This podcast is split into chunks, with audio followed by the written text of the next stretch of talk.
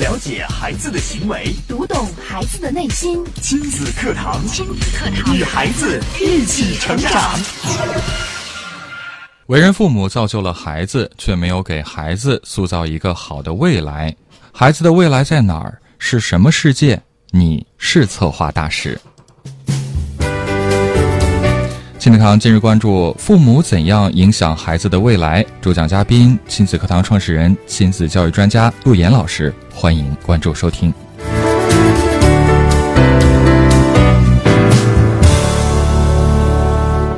我是袁明阳，我是潇潇，有请陆岩老师。陆岩老师，你好。你好，陆岩老师。父母是孩子的未来，孩子也是父母的未来。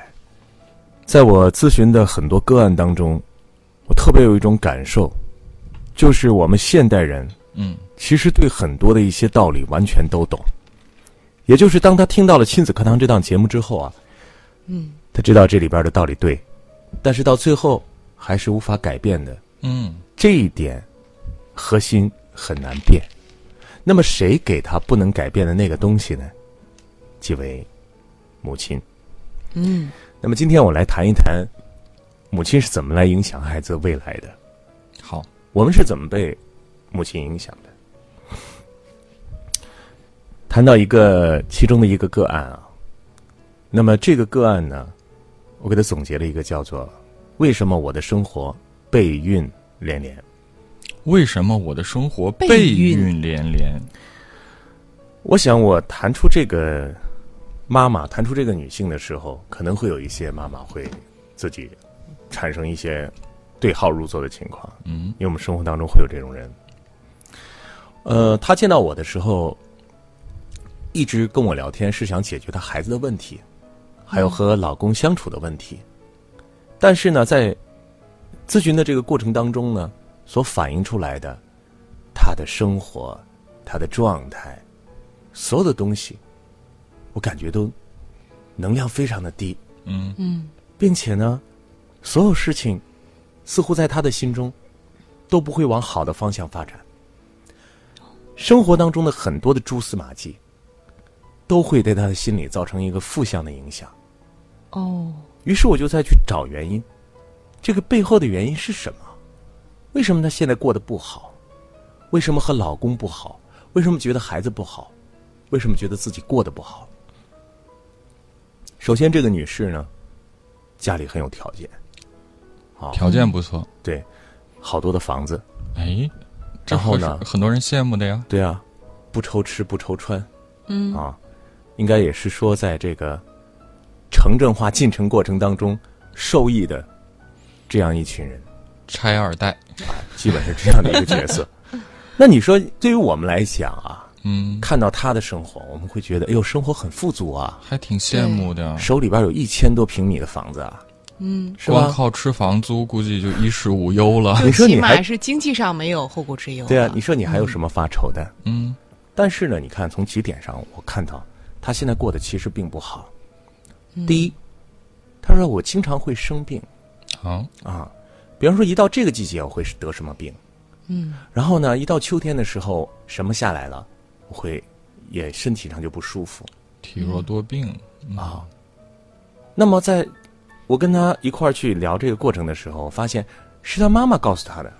哦。啊，你一定要小心，你这个体质不好，哦。你，身体太弱了。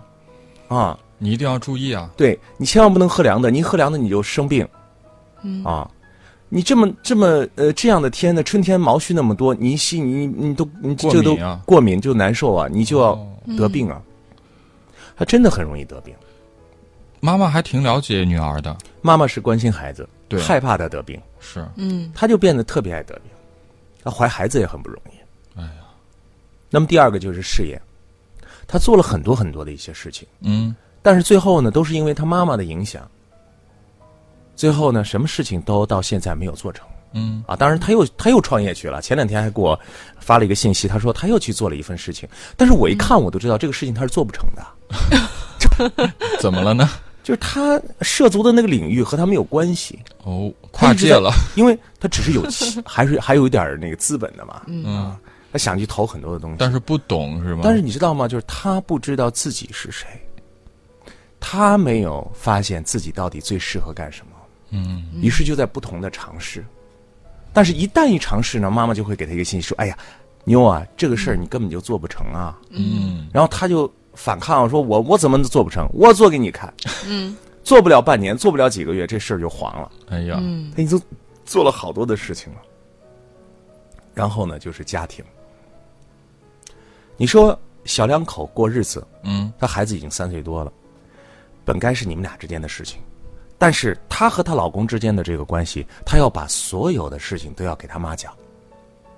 她妈是在背后的指导者，哦，指导者，对，那就是一个教练啊。嗯。说，哎，我跟你说啊，你家这老公啊，嗯。这样做他就不对，嗯。他对咱家就是不屑一顾。嗯。啊你，看不起咱们。啊。他这样做，那你回去你过去过去啊，你明天收拾东西回家，你一一个月别理他。他妈给他出的都是这个招哎呀，啊，全都是破坏家庭和谐和睦的这个。但是妈妈是还是过来人呢，她觉得自己的这个经验应该是对女儿是为她好啊他，说你要在那儿忍受那样的生活，那你以后的日子更没法办是啊。那你怎么办？你得给她点颜色看看，真的是特别爱女儿，特别想特别让他关心她。嗯，对呀、甚至呢说这事儿呢解决不了，让你哥去啊。他来替你出头，对，他家其实他这个小女，这是一个小女儿，哦，上面还有一个姐姐，还有一个哥哥。嗯，但是呢，姐姐哥哥呢还是应该是同母异父。哦，这样的一个关系。所以在这样的家庭里边，其实这个妈妈一直扮演了一个就是负面信息的一个一个一个创造者。嗯，因为她的生活的婚姻并不幸福，她的第就是这个妈妈的第一任老公呢，就是相当的窝囊，就是她让她妈一说，哎呦，我那个第一个老公相当窝囊。那么现在找了一家之后呢，她又陷入到这这个这个境地里边了，就是使得她认为孩子，我的孩子也过不上好的这个生活。当然，她的内心肯定是我希望我的孩子有一个好的婚姻。可是，一旦她的这个小女儿的老公有什么蛛丝马迹，她马上判断这个男人有问题，嗯嗯你得收拾他，啊，你得去呃，给他怎么样，他才能够解决这个问题。好，老公的问题出现了。那么这一个负面的心理的暗示呢，又现在又暗示到谁身上呢？暗示到孩子的身上。哦，哎呦，我的孩子是该上这个幼儿园，还该上那个幼儿园啊？其实，在他家门口，因为我知道那个情况，在他家附近那两个幼儿园都是一样的，哦，但是就纠结不敢选择，不知道该选哪个了，对因为选择哪一个都有负面信息，嗯，会看到负面信息，嗯，咨询了两次了，然后呢，其实我内心里边对他所说的那些事情，我现在已经不关注了，因为我发现有一个核心点，就是 他看什么事情，你比方说他看身体，他觉得哎呀呀，我会生病。哎呦，好可怕！我我真的，我跟你说，你有没有什么方法，陆老师，让我以后不得病？我是不是因为中邪了我才得病？啊，你给我支一个神招，就就一个一个什么样的方法呀？你说我这事业这么不好，是不是我们家风水有问题啊？你给我找个大仙儿看 看。然后，呃，你看我我我老公这么不好，我是不是该跟他离婚呢？哎呦，我孩子这么不好，我该怎么办呢？一箩筐的问题，其实归结到现在它的核心来说，都是妈妈的这个长期的负面的心理所给予的暗示。那么我也见了他的姐姐，因为他姐姐是想做这个咨询的啊，我也见了他姐姐。那么见他姐姐的这个过程当中呢，发现姐姐和他的性格完全不一样。嗯，完全不一样。他姐姐很强硬，很就是他是一个扮演的是家庭当中的一个父亲的角色。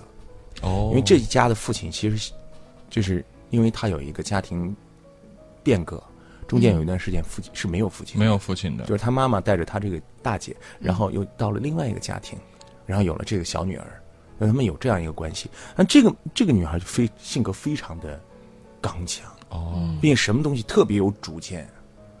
可是，其实，在她的内心里边，也会产生极大的负面信息。嗯虽然她不会像这个小女儿反应这么强烈，就是说什么东西都这个小女儿就是我什么都听我妈妈的。嗯，但是你想，一个负面的妈妈什么都听她的，你的生活负面不负面？嗯，可怕不可怕？遭殃不遭殃？天天都没有暗无天日，看不到一丝阳光。那么这个强硬的大女儿会有什么呢？嗯对生活是排斥的，是反抗的，嗯，排斥的，到现在还没有结婚。嗯，啊为什么？是因为他童年，呃，父亲的缺失，让他对可能让他对生活有一些抵触。其实最早咨询的是这个姐姐，我从这个妹妹入手，是想让大家知道父母是怎么影响孩子的未来的。如果你不了解自己，一直处在一种负面心理暗示的这个过程当中，那么你的孩子也会被这种负面信息影响，他的未来就是这样的。你说你怎么跟孩子讲？呃，生活应该怎么样？应该呃怎么样正面？然后呢，应该怎么样的道理，他都懂。嗯可是你说他内心的那个机制会变吗？很难改变。嗯因为他一认为，他说：“哎呦，我告诉你，这天啊一阴呐、我心情啊就不好。你看出去有毛絮啊，我就要过敏，嗯然后我晚上睡不好觉，第二天我就头疼。”就所有的这种负面的信息都会带过来。我跟你说啊，我老公啊，天天这样子，他肯定是有问题。嗯他没有问题，他不可能这样。啊，嗯负面信息影响了孩子的未来。那么，另外一个个案，我把这个个案呢总结为叫做“我想要个男人，我想要个男人。我想要个男人”。现在有没有发现我们身边很多的一些大龄女性啊，嗯，很优秀，嗯啊这个有白领、银行职员、嗯高管、嗯呃，博士这个 博士，就各种各样的这些很出色的这个三高女性啊，嗯三高女性。对啊，嗯。高学历、高学历高颜值。嗯。高收入，嗯。啊，你看高学历、高收入、嗯个头高，还高颜值，这都四高了，嗯甚至五高啊。你一旦在这个高的这个这个级别上，他为什么就找不到呢？眼光高啊，谁说的？我就说这个案例，就是说这个。啊，说陆老师，你看吧，这么多年，我现在已经降低我的标准了，他只要是个男的都行，我就想要一个男人。嗯，这要求不高呀，挺基础的。只要谁说的？我找不到，我找不到。嗯，不可能啊，这男的还是挺多的。我说你没有尝试过吗？嗯，他说我别说那种长相厮守的了嗯啊，哪怕认识要一两天的我都找不到。啊，啊，嗯，怎么就找不到呢？对呀，然后他就给我分享他这个这这这这这相亲的历程这个这个这么这这么多年的这个历程啊。然后我们在，因为每一个咨询里边都是要探究他背后的这些事情的，因为这些事情才会影响到现在他的这个状态。这个女士很优秀，嗯个头高，长得白，漂亮嗯啊、任何一个男人看到这个女人的时候，都不会相信他找不到。嗯，嗯那我说，你怎么可能找不到呢？是啊，那随便一扒拉，那就是一一大把呀，是不是？而且肯定会有很多人会主动去追求他的。对啊，追求者应该有很多吧？对。所以，呃，你当你这样一说的时候，他说是有啊，嗯，可是没有一个好的呀。嗯，是男人不就行吗？然后他就他应该，我猜想一下，他应该是啊，哎呀，他那不是男人，我认为。想想，想想，其实，呃、我刚才说父母影响孩子的未来，其实它是有一个不断变化的机制的。我们现在来看一看，我想要一个男人，为什么这个男人找不到？嗯我们家长啊，对待孩子的时候，很少会考考虑孩子的未来。孩子未来在哪儿？孩子的未来，第一，孩子能够生活在未来，也就是他有活的一个本本领，对不对？这是我们一直讲的这个优势。第二，他和一个人生活在未来，和谁啊？和他的配偶嘛。嗯，这就叫未来。你看，我说父母怎么影响孩子未来？孩子在未来过得好不好？过得好不好什么？有没有吃？有没有喝？也就是他有没有能够生活好？他有没有找到他的优势，在他的优势上去生根发芽，成为他一生的一个根本。第二，人不可能孤立的活着，人不可能孤独孤单，那么人需要去有伴侣，他能不能和他伴侣好好的生活？其实今天我们讲了两个案例里边，就是分别讲这两个故事。我下面就讲这个伴侣的故事。嗯，他一直想要一个男人，这个没错，任何一个人都想要一个非常幸福的婚姻和伴侣。可是呢，在他的世界里边，他从小都被要求做一个优秀的女生，一个优秀的女孩子。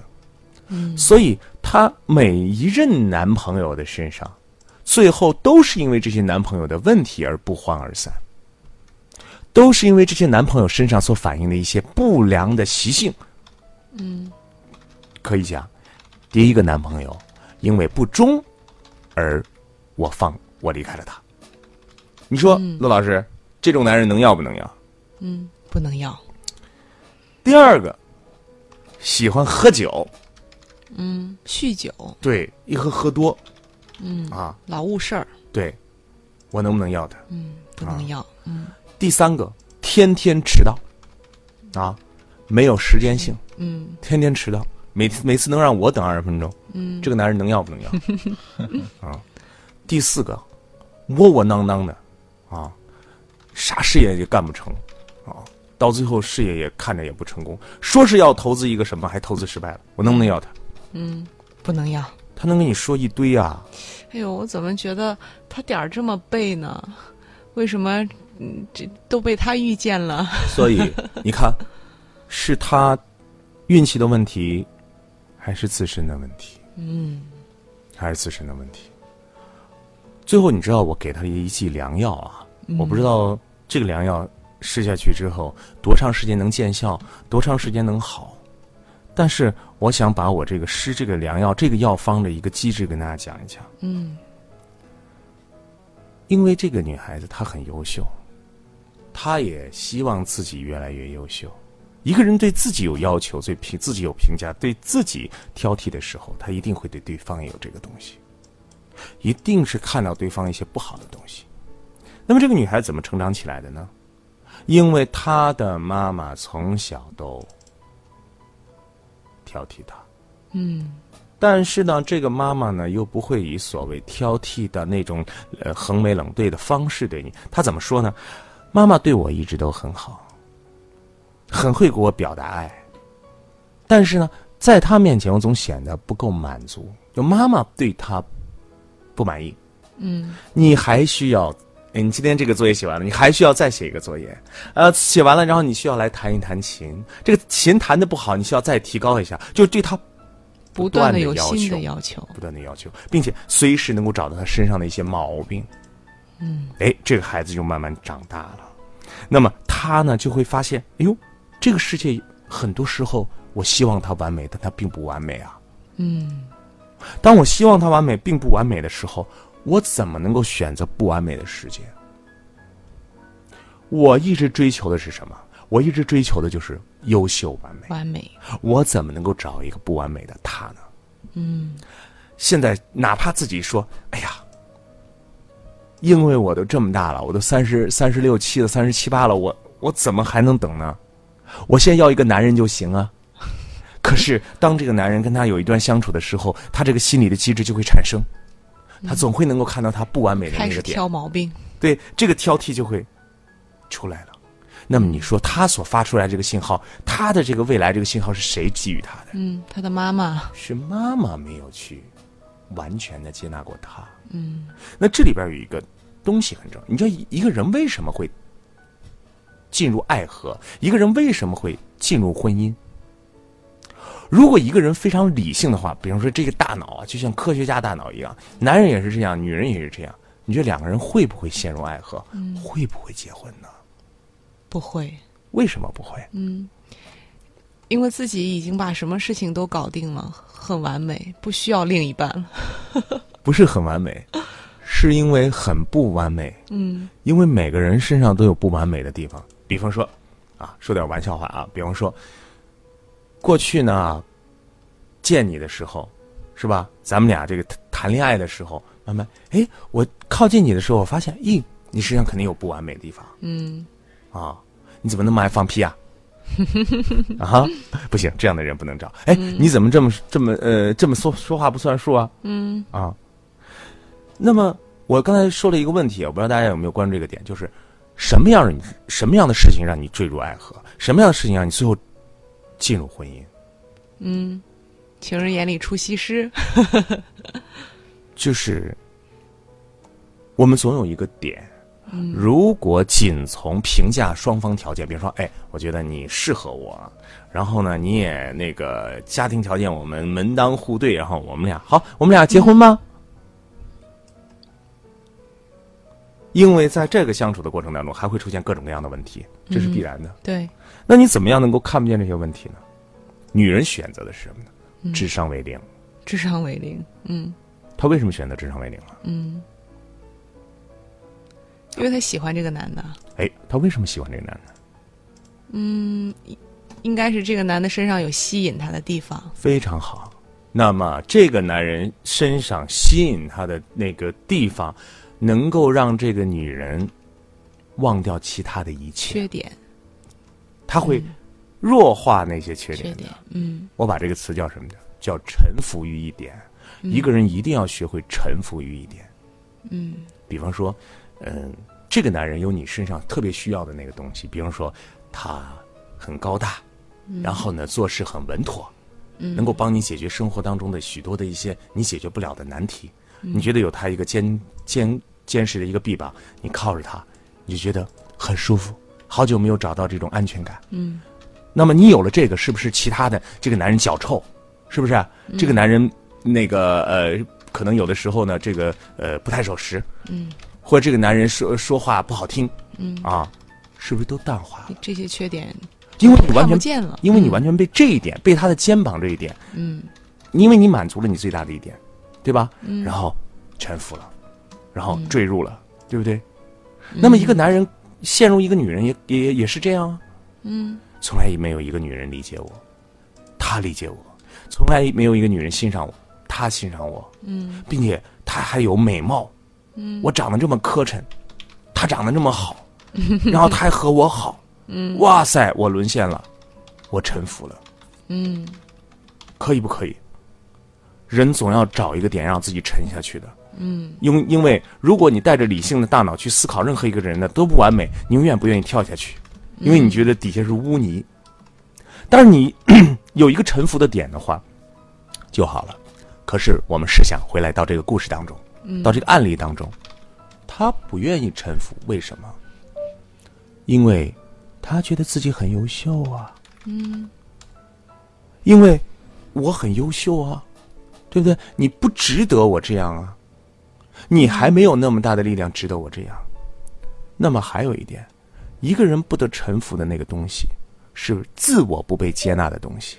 嗯妈妈从小没有接纳这个孩子，这种不接纳，臣服是在哪个点上？臣服是在爱的点上的，嗯因为爱而臣服。嗯那么，他有没有因为母亲的爱而被臣服过？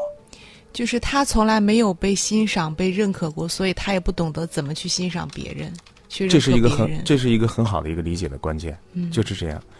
他没有被妈妈接纳过，没有给予他最伟大的这个母性的爱的时候，他就发现，他就发现不了，其实这个世界上有些时候是不需要去探讨道理的，嗯，毫无道理的，毫无条件的一份爱在等着他。就是爱一个人是不需要理由的。对，在那一刻的时候，你爱他是奋不顾身的。嗯那么这个爱从哪儿来？这个爱就从母亲的身上来。亲的身上学到的。在这个世界上，有谁能够超越母爱呢？有什么样的爱能够超越母爱呢？没有。母爱的这份传递啊，永远是向下的力量。我们被我们的妈妈爱着，嗯我们也会爱着我们的孩子。嗯我看了一个很有趣的一个一个一个心理学的一个记录孩子语言行为模式的一个片子，就是很小的孩子，其实有的时候呢，对妈妈的这个评价并不高，但是呢，当这个孩子不断成熟、长大成人的时候，他会越来越觉得母爱的重要。那么今天我们谈论到母亲是怎么影响孩子未来的，那么第一个未来是怎么影响的？妈妈用自己的一个负面信息影响了孩子，到现在孩子身体、事业、家庭、老公、孩子都受到了影响。嗯我们的父母的行为模式直接影响孩子。第二个，我想要一个男人，多么优秀的一个女孩子，落到现在还一直找不到一个所谓的男人。嗯让我们来看起来很简单的事情，其实归根结底在于母亲对于她的那个不接纳，所以她很难有一个点去臣服，她找找寻不到最基本的那个爱。嗯所以，呃，我经常说啊，我说，母亲啊，世界造就她，她就像是一个源泉一样，它就像是一个加油站一样。你去找任何的这个学习爱的方法，最根本的都是学习母爱的方法。母亲只要给你的那个源泉给对了，给够了。那么这个孩子的未来就是幸福的。但如果这个关口没有处理好的话，那么后来后面所面临的一系列的问题所以今天呢，我们谈论到父母影响孩子的未来，我希望我们的亲子课堂的爸爸妈妈在学习我们理论的同时，一定要把自己的这个根源搞好，也就是我自己是好的。如果你天天过得心情不好，负面心理很大，孩子自然而然的被你影响，你的每一个紧张、焦虑都会带给孩子。嗯如果你不接纳，不接纳这个世界，然后不接纳自己，然后生活很多很多的挑剔，那么孩子是不是固然也这样？嗯所以，你就是孩子的世界，孩子也是你的世界。孩子的未来在你的手里，希望我们的父母能够给孩子创造一个真正健康、成功、幸福的未来。